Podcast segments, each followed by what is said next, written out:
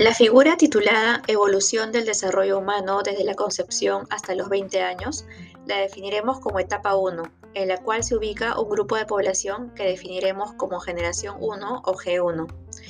En esta etapa, la cual llamaremos de crecimiento y desarrollo, es la etapa en la cual se dan los mayores cambios en la estatura de la población, el desarrollo cerebral, y el desarrollo de la proporción de músculo y grasa y funciones del sistema linfático y hormonal, incluyendo las características sexuales y reproductivas. Lo observado en el proceso de evolución humana de los últimos 150 a 200 años es que si bien las etapas de crecimiento son más o menos fijas, ha habido cambios significativos en la estatura promedio de la población de hombres y mujeres, cambios en el volumen de masa corporal, en la densidad de la masa cerebral e intensidad de las conexiones neuronales, entre otros cambios. Lo que no ha cambiado es que el proceso de crecimiento en la estatura se da, en general, solo hasta alrededor de los 18 o 20 años, con distintos periodos en los cuales se dan los llamados estirones de crecimiento entre hombres y mujeres. La etapa de generación 2 o G2 de población adulta la definiremos como la que va desde los 20 a los 60 o 65 años. La estatura de la población adulta es aquella que va alrededor de los 20 a los 40 años. A los 40 años puede comenzar una reducción gradual en la estatura, proceso que puede acelerarse dependiendo de las condiciones de nutrición y de actividad física luego de los 60 o 65 años. También durante la etapa adulta, luego de los 30 años, se producen una serie de cambios fisiológicos y hormonales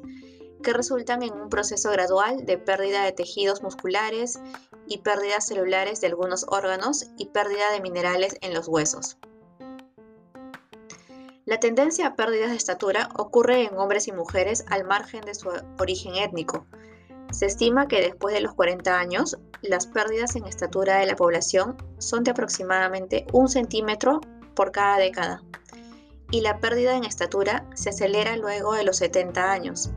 y puede variar entre 2.5 y 7.5 centímetros a la alcanzada en la edad de adulto joven. La malnutrición, enfermedades y falta de actividad física aceleran y o agudizan el proceso de pérdida de estatura. Otros cambios importantes durante la edad adulta y la edad de adulto mayor son la acumulación de grasa. Luego de los 30 años, la cantidad de grasa acumulada significativamente en relación con la cantidad de grasa que se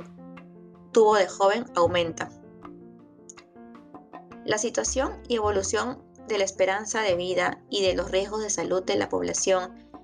debido a problemas de malnutrición, ya sea deficiencia o exceso, ha sido analizada utilizando los índices de masa corporal y utilizando las llamadas superficies o curvas de Waller. Estas son líneas y curvas derivadas empíricamente y recogen para diferentes combinaciones del índice de masa corporal los riesgos de mortalidad y curvas de riesgos mínimos. Para entender mejor estas gráficas, recomendamos ver las figuras del título Regiones del IMC y superficies de Waller